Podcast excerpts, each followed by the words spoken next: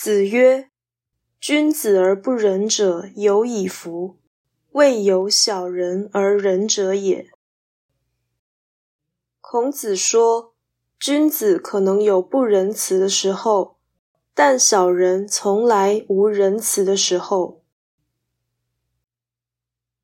这句话的重点不在于君子与小人的差别，而是表示善恶有大小之别。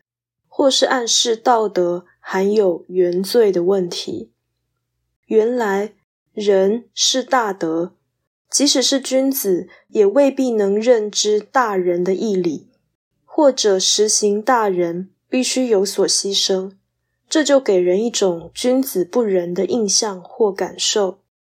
换句话说，不做坏人就不能做好人，这是行善的代价，不是善恶混淆。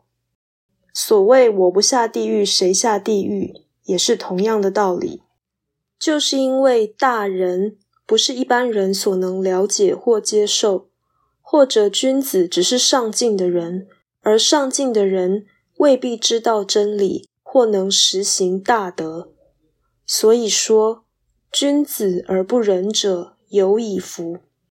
反之，只具有小德的人。当然不可能有意行大善，小人而人是错乱，本来就没有存在的道理。